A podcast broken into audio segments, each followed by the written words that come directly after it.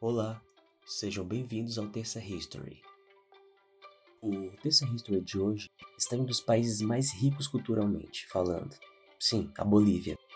Conheça hoje um pouco da história desse país mágico com muito tempero e cor. Bem-vindo à Bolívia.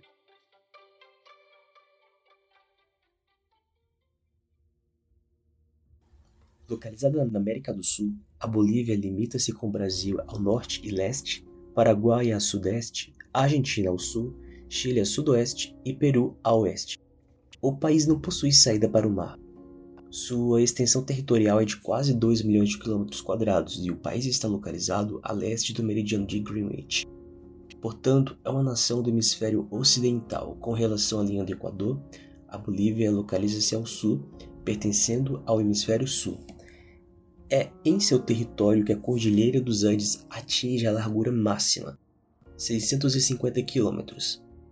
É também onde se localiza um árido altiplano andino e as principais cidades como La Paz, a capital mais alta do mundo de 3.636 metros de altitude.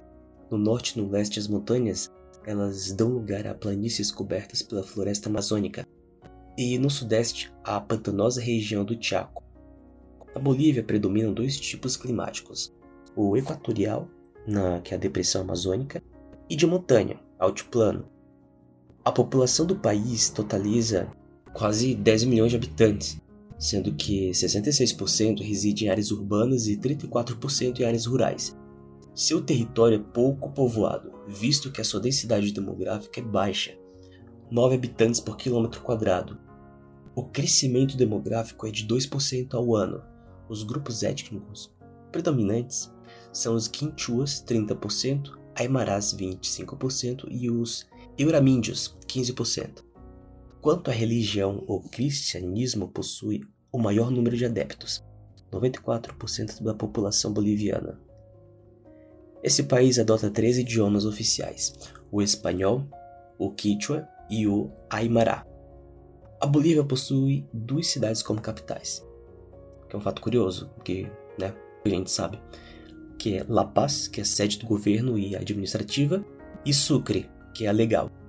As cidades bolivianas que apresentam maior concentração populacional são Santa Cruz de la Sierra, Alto, La Paz, Cochabamba e Sucre. A economia nacional é pouco desenvolvida. A agricultura é responsável por empregar 5% da força de trabalho boliviana. Os principais produtos cultivados são arroz, batata, cana-de-açúcar, algodão, milho, cereal, café e folhas de coca. Fato que faz o país um dos maiores fornecedores mundiais da matéria-prima para a produção de cocaína.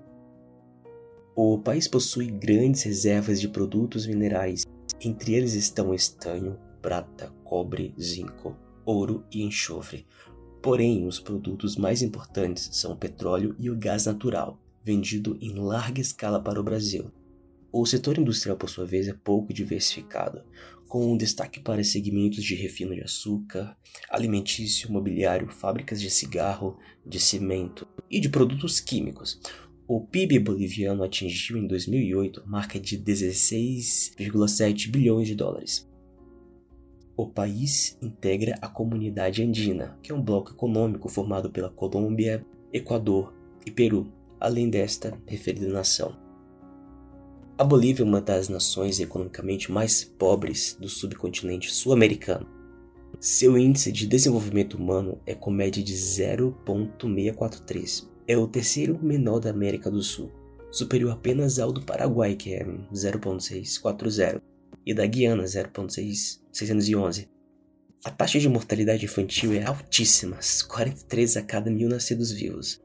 A expectativa de vida é uma das menores do continente, 65 anos.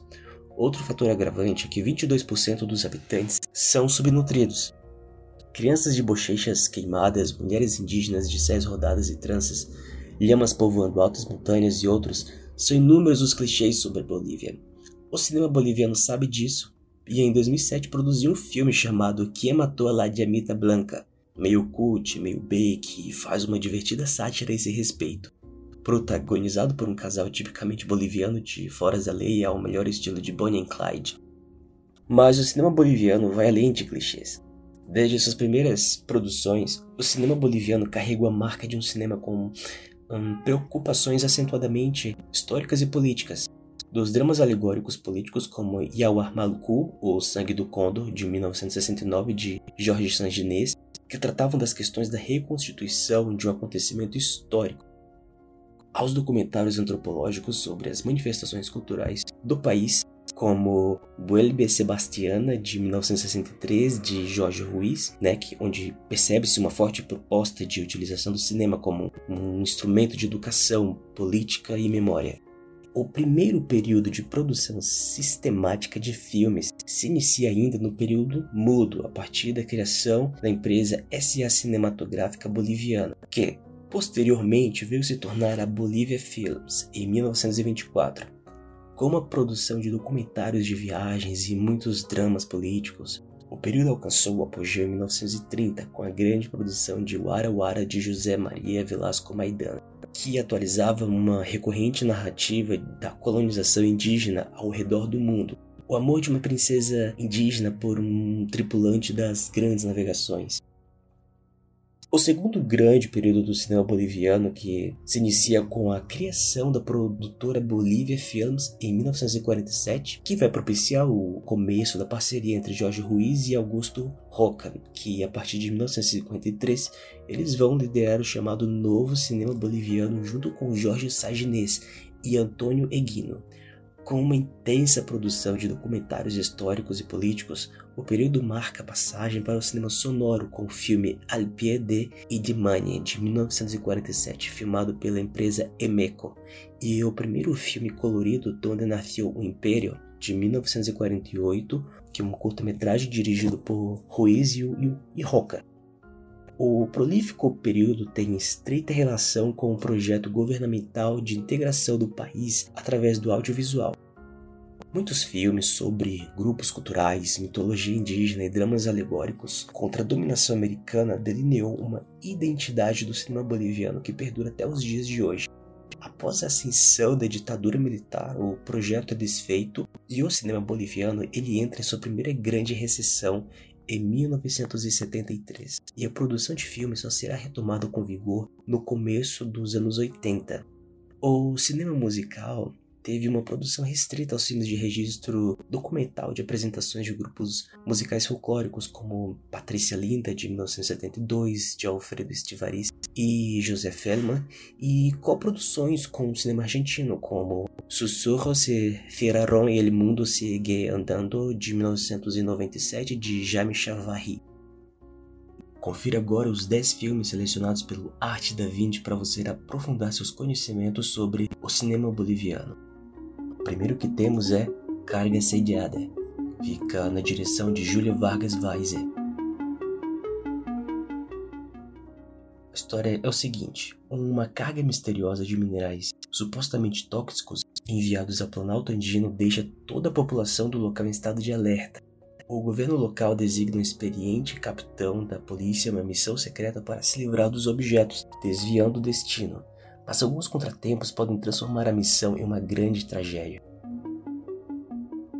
O próximo que temos é O Dia em que o Silêncio Morreu, que é uma comédia dramática na direção de Paolo Agazzi.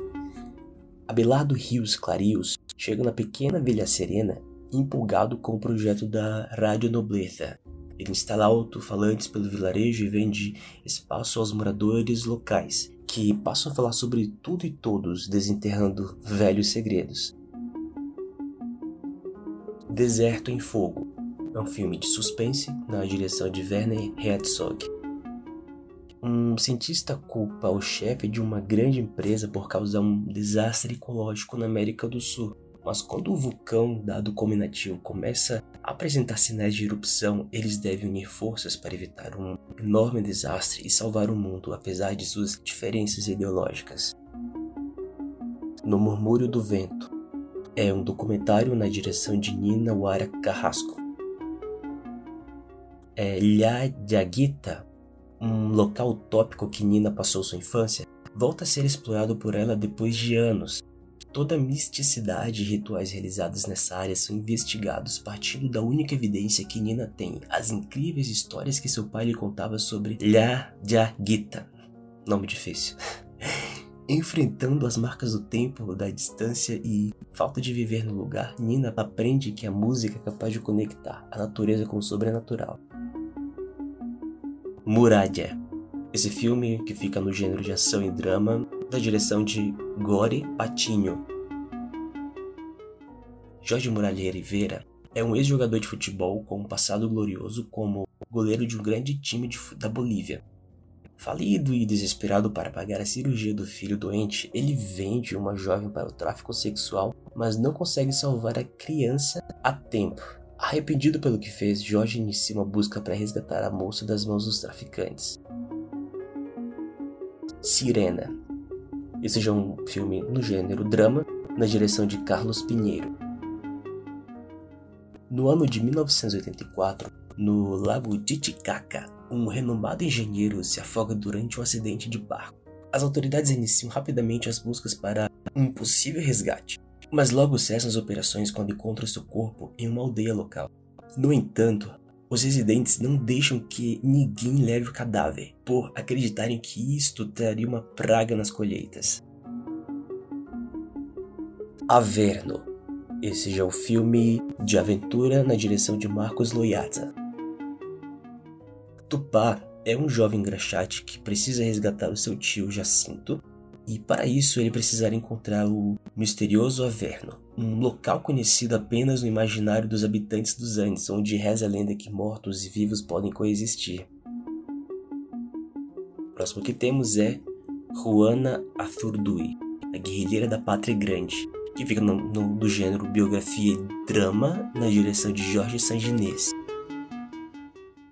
Uma cidade de Chuquisaca, Bolívia, 1825. Juana Arthurdui se encontra na pobreza e narra a história de vários dos heróis montoneiros da Guerra Republicana, como o encontro entre os libertadores, Ed, como Simão Bolívar e Antônio José de Sucre, inclusive sua própria experiência durante os 16 anos de luta contra os colonizadores espanhóis.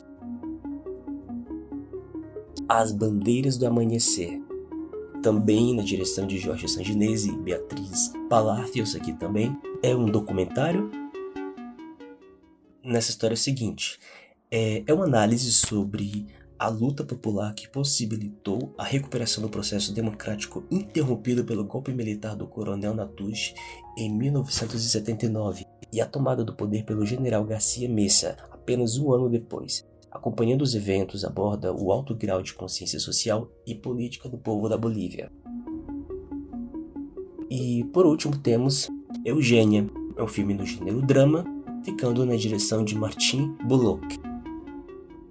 Eugênia é uma mulher jovem de um município da Bolívia. Ela decidiu mudar completamente sua vida, largou o marido, o emprego e voltou para a casa do pai em outra cidade. O problema é que com o tempo, ela percebe que sua sonhada independência eh, não chegou de verdade. As coisas pioram ainda mais, e inesperadamente ela recebe uma notícia difícil que arriscará sua nova fase.